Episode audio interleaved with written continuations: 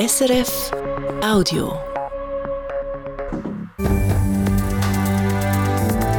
SRF 1, jetzt mit dem Regionaljournal. Schön sind Sie dabei beim Regionaljournal Graubünden am Dienstag. Schnee auf dem See. Wegen dem Gewicht vor weißer Pracht auf dem Silsersee kriegen die Organisatoren vom Engadiner keine Loipen an. Der Skimarathon startet darum das Jahr in Sils statt in Maloja. Und dann mit besten Grüßen aus Malanz. Der Soziologe und Architekturexperte Köbi Gantabay zeigt in einem neuen Buch zur Gemeinde der Bündner Herrschaft auf, wie er die Raumplanung und Gesellschaft vor Zukunft sieht. Das Wetter, zuerst noch Wolken, dann viel Sonne bei maximal 11 Grad. Willkommen, sagt Valentina De Voss. Touristiker haben aufgeschnauft, wo es nach der Wärme Ende letzte Woche wieder geschneit hat. Im Engadin ist nach dem Aufschnaufen jetzt aber noch ein Seufzer dazugekommen. Heute ist nämlich bekannt worden, dass der Skimarathon am 10. März wegen vielen Schnee nicht wie sonst in Maloja starten kann.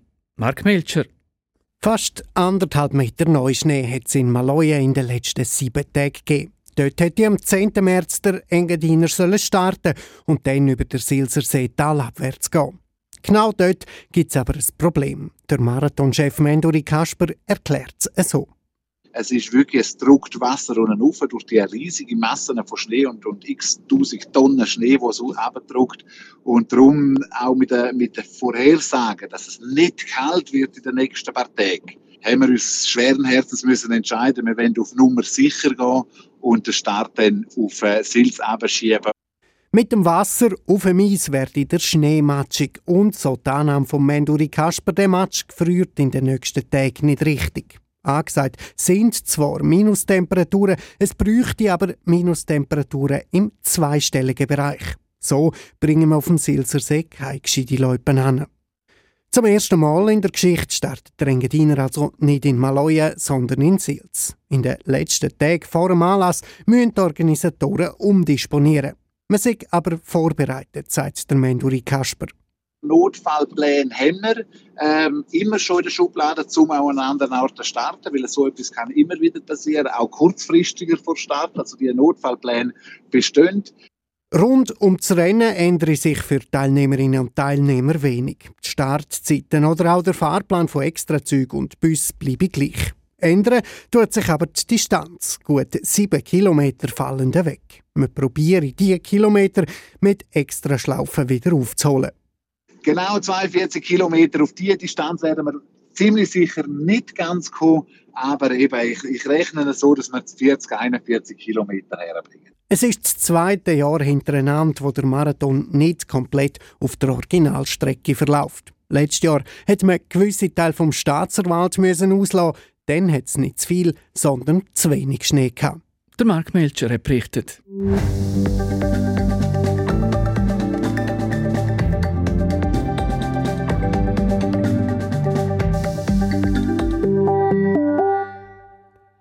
Der Köbi Gantabay, langjähriger Chefredakteur der Architekturzeitschrift Hochparterre, hat der Gemeinde Malanz ein Buch gewidmet. Heiter, aber auch kritisch schaut er auf die Entwicklung vom Dorf, auf die Architektur und die schleichende Verstädterung. Das Buch mit besten Grüßen aus Malanz ist eine Blaupause für die raumplanerische Situation in vielen anderen Dörfern und regt darum zum Diskutieren an. Zum Beispiel an der Fachhochschule Graubünden. Dort präsentiert der Köbig dabei seine Erkenntnisse aus Malanz in einer Stunde einem interessierten Publikum. Kurz vor der Sendung ist er aber noch bei mir im Studio vorbeigekommen. Köbig dabei mit besten Grüßen aus Malanz. Ihr Buch ist eine Liebeserklärung an Malanz. Sind Sie heute immer noch verliebt ins Dorf, wie es sich heute präsentiert? Ja, die alten Lieben, die vergisst man ja nicht. Und Malanz ist für mich eine alte Liebe. Auf der einen Seite, ich bin dort aufgewachsen und habe wunderbare Bubenjahre verlebt. Ich bin dort in der Schule. Das hat mir viel gegeben. Und ich habe von früher weg, wo ich mich mit Architektur und Planung beschaffen, habe ich immer Malanz auch als Beispiel genommen für mich, zum Studieren, zum Schauen, wie man was, was macht. Und so bin ich eigentlich immer dabei geblieben beim Dorf, obwohl ich dann mit gut 20 fortgegangen bin. Meine Mama hauset noch dort und so bin ich immer wieder dort. Ich gehe dann alle zwei Jahre an die Klassenzusammenkunft und so habe ich auf verschiedenen, auf verschiedenen Ebenen habe ich Beziehungen zum Malanz, Arbeitsbeziehungen und Liebesbeziehungen. Sie sagen, alte Liebe rostet nicht, aber doch im Ortsbild äh, hat es doch gewisse Veränderungen gegeben, wie es bei der alten Liebe manchmal ist. Sind Sie immer noch verliebt? Ist das immer noch das Malanz, wo Sie sich als jung verliebt haben? Es ist natürlich nicht mehr das Malanz. Und Malanz hat sich verändert wie jedes Dorf.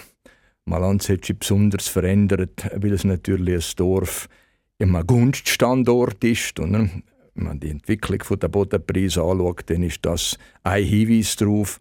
Man anschaut, wie, ja, wie für heutige Lebensvorstellungen Malanz viel bietet an äh, ländlicher Ruhe, ländlicher Idylle und doch eingebunden in fast urbane Verhältnisse, so bedeutend, so äh, hat das für Malanz einen Haufen Folgen gehabt, das hat sich verändert. Und so gesehen ist unterschiedlich. Äh, es ist erstaunlich, Malanz, wie viel im Kern erhalten geblieben ist, wo ich vorbildlich finde. Es hat auch etliches, wo neu geworden ist, um das Dorf zu ringum. Und da hat es natürlich eine Reihe von Tränen, die geregnet sind in den letzten 40 Jahren. Ja, wie dann überall. Aber unter dem Strich wird meine Liebe zum Malanz nicht rosten. Sie schwelgen auf der einen Seite im Buch in der Jugenderinnerung, auf der anderen Seite haben Sie natürlich als langjähriger Chefredakteur der Architekturzeitschrift Hochparterre auch der Expertenblick. Was überwiegt jetzt da? Äh, Im Expertenblick, wie Sie dem so schön sagen, zeigt Malanz einfach viel, was in den Schweizer Dörfern von einer Standortgunst wie Malanz gelaufen ist. Das ist der sagen wir einmal, die Bedeutung vom äh, individuellen Verkehr, vom Autoverkehr, wo das Dorf stark tut, dominieren mit den entsprechenden Straßen, mit den entsprechenden Garageeinfahrten, mit dem Platzbedarf, dem wachsenden Platzbedarf von der Automobilität, wo ein Lebensgefühl in so einem Dorf prägen. In meiner Warte und in meiner Sicht nicht nur zum Besten. Das andere sind, äh, ist die neue Architektur in Malanz, wo eine Architektur ist vom, äh, nicht nur vom Wohlgefallen, sondern vor allem vom Wohlhaben. Also da wird Reichtum zelebriert und Reichtum heißt, man verlangt von der Erde einen grossen Fußabdruck für sich, für seine Familie, Rumpffamilie, Patchwork-Familie und auch noch die traditionellen Familien. Es sind höhere hohe Ansprüche an Quadratmeterzahl pro Person. Ich tun das im Buch auch ein bisschen erzählen, als ich ein Bub war. Dann ist auch für Malanz und für die Schweiz sowieso ein äh, Anspruch zwischen 25 und 30 Quadratmeter sehr wohlanständig gewesen. Heute, wenn man schaut, jetzt in einem Dorf wie Malanz, sind das 50 Quadratmeter pro Nase von der Bevölkerung, wo beansprucht wird von der Poppy bis zu den alten Leuten. Und das heißt, wir schwelgen im Wohlstand und Malanz tut das auch denn mit allen Folgen. Aber soll die Gesellschaft in Zukunft im Dialog entscheiden, wie viel Wohnquadratmeter einem zusteht? Und die Tendenz ist ja da noch aber. Gesellschaft wird das entscheiden. Die Gesellschaft tut das heute schon einfädeln mit den Veränderungen, dass wir immer älter werden und dann beim Altwerden merkt man, dass man vielleicht nicht mehr so viel braucht. Dort geht es ein bisschen zurück. Es geht zurück aus ökonomischen Gründen. Wenn wir jetzt beim Land rechnen, dass heute ein mittlerer Quadratmeterpreis 2000 Franken ausmacht, dann kann man sich dann ausrechnen, was das kostet.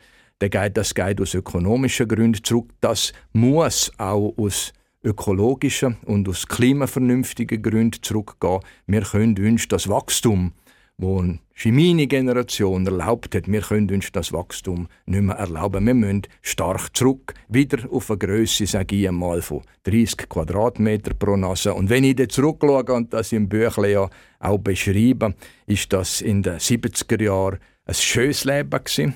Wir haben es gut gehabt, als Buben, wir haben es gut gehabt, als vielfältigste Familie zu Malanz. Es war nicht so, gewesen, dass man dort darbt hat, wo man von der Erde nicht so viel verlangt hat, wie man das heute tut. Ja, und dort war der Quadratmeterpreis noch bei 20 Franken gewesen, heute bei 2000. Sie propagieren also eine Art Slow Living, Verzicht auf viel Mobilität, Wohnen auf kleiner Fläche. Ist die Gesellschaft denn parat für so etwas? Ja, die Gesellschaft ist natürlich noch nicht so parat. Äh, aber wegen dem kann ich das ja gleich in Diskussion bringen, dass ich einfach sage, ja, immer mehr und immer mehr von allem und jedem, von Mobilität, von Konsum von Raum, von Konsum von Energie, von Konsum von Material, das immer mehr und immer mehr, das äh, führt nicht zu einem guten Ende. Das wäre mal, sagen wir, meine Behauptung und die tue ich schon predigen seit ich äh, beim Hochparterre angefangen habe und habe die dort 35 Jahre lang predigt und habe auch gelernt, dass so predigen und im Journalismus schaffen, das heißt in der Fluss speuzen. Aber wegen dem gebe ich noch nicht gerade, äh, noch nicht gerade so nah, wie jetzt der eine oder andere meint, man könnte das anders machen. Ich bin anderer Überzeugung und zeige das mal langsam mit zwei, drei Beispielen, dass ich durchaus nicht allein bin. Aber das braucht ja ein bisschen Auseinandersetzung. Also die jungen Leute könnten heute sagen, ja, ihr Alten habt schon im Altertum Adels- und Herrenhäuser aufgestellt in Malanz und jetzt komme ich, jetzt lebe ich, jetzt will ich im Speckgürtel, so wie sie das nennen in Malanz, in den Aussenquartier, will ich halt auch eine spanische Finca oder einen toskanischen Palast haben. Einfach das, was mir gefällt. Das ist äh, jedem unbenommen und jeder darf das selbstverständlich wünschen und anstreben. Und ich nehme mir dann ein bisschen im Anspruch her, also ein bisschen der Blick vom Gemeinwohl und vom Gemeinnutzen und vom Gedanken ans große Ganze und sagen, ja, wenn wir das alle wettend und wenn wir alle wettend heiter auf so großem Fuß leben, dann kommt es am Schluss nicht gut raus. Das ist einfach eine Behauptung und die stehen viel in Diskussionen, wo die Gegenbehauptungen sind. Ich denke über strukturelle Veränderungen, über politische Veränderungen werden wir mit gewissen anderen Grössenordnungen im Raumverbrauch, im Mobilitätsverbrauch, im Ressourcenverbrauch, im Energieverbrauch setzen wir uns ja so schon auseinander und ich denke, da kommen wir dann schon ein Schritt weiter. Das geht ein bisschen langsam, wenn man dann hört, was uns Naturwissenschaftlerinnen und Naturwissenschaftler sagen, wie das dringend wäre, dass etwas passiert. Aber es tut sich schon das eine und andere bewegen und das macht mich heiter. Und es ist ja so, also Ihre äh, Prognose, Köbig dabei, ist ja nicht ganz ohne. Wenn man das äh, Rheintal anschaut, bis an den Bodensee, das sagen Sie auch im Buch, äh, dort sieht man, dass es eine ähnliche Tendenz gibt wie in Malanz. Sie reden von der Alpen-Rheinstadt. Also so eine Verstädtung, das macht Ihnen Sorgen? Das macht mir eigentlich nicht Sorgen. Ich tue das äh, mit großer Neugierde auch anschauen, was da passiert. Und was wir da sehen, ist das alte Dörfchen, wie ich noch aufgewachsen bin in Malanz und wie ein Haufen von meiner Generation im Kanton Graubünden aufgewachsen sind.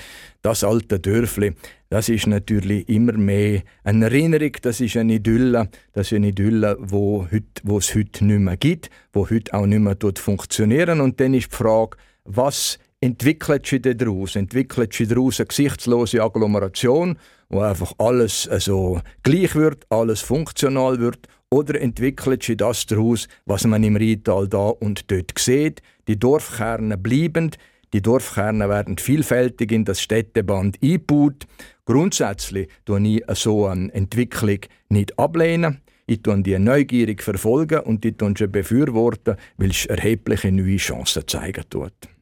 Und zurück zum Beispiel Malanz, die Entwicklung in Malanz, was Sie ja wirklich in extenso beobachtet haben in Ihrem Buch. Was lernen Sie daraus? Malanz ist überall. Malanz ist ein Beispiel für die Dorfentwicklung in vielen Orten in der Schweiz. Und Malanz ist einzigartig und eigenständig in seiner Geschichte in den Leuten, die dort sind, in den Leuten, die mit Malanz und Malanz als Bewohnerinnen und Bewohner etwas anreisen wollen, etwas verändern wollen. Also Malanz ist überall und Malanz ist eigensinnig und für sich eigensinnig schön. Der Köbig dabei, der Autor vom Buch «Mit besten Grüßen aus Malanz» über die raumplanerischen Herausforderungen unserer Zeit. Das Regionaljournal Graubünden auf SRF 1 ist fünf Minuten vor sechs. Zeit fürs Wetter. Wie das morgen wird, das weiß heute Simon Eschle. Und starten wir noch mit Wolkenresten. Die gehen dann aber bald weg und dann zeigt sich am Tag häufig die Sonne. Südbünden in der Nacht und auch morgen noch Regen oder Schnee. Dann lockern auch dort die Wolken auf und es wird trocken. Nordbünden haben wir zwar viel Sonne am Tag, aber gegen den Abend werden dann auch dort die Wolken aus Norden wieder dichter. Milder Tag, Chur und Misox gibt es morgen um 11 Grad. Auch am Donnerstag viel Sonnenschein. Wolkenreste, die es vielleicht noch hat, lösen sich rasch auf. Einzig in den Südteilen bleiben sie ein hartnäckiger. Es gibt nochmal einen sehr milden Tag. Wir verabschieden uns aus dem Winter, also frühlingshaft. Meldung vom Tag. Der Engadin Skimarathon startet in diesem Jahr nicht in Maloja, sondern in Sils. Das, weil es auf dem Silsersee zu viel Neuschnee hat. Fast eineinhalb Meter hat es in den letzten sieben Tagen. So trug das grosses Gewicht auf Eis und Wasser und so kommt das Wasser an die Oberfläche. Darum bringen wir keine gute Loipe an, sagen die Organisatoren. Wir probieren jetzt zum Zusatzschlaufen einbauen, damit die Strecke möglichst noch an die 42 Kilometer Distanz ankommt. So viel Regionaljournal Graubünden für heute. Im Internet finden Sie uns rund um Tour unter srf.ch-audio.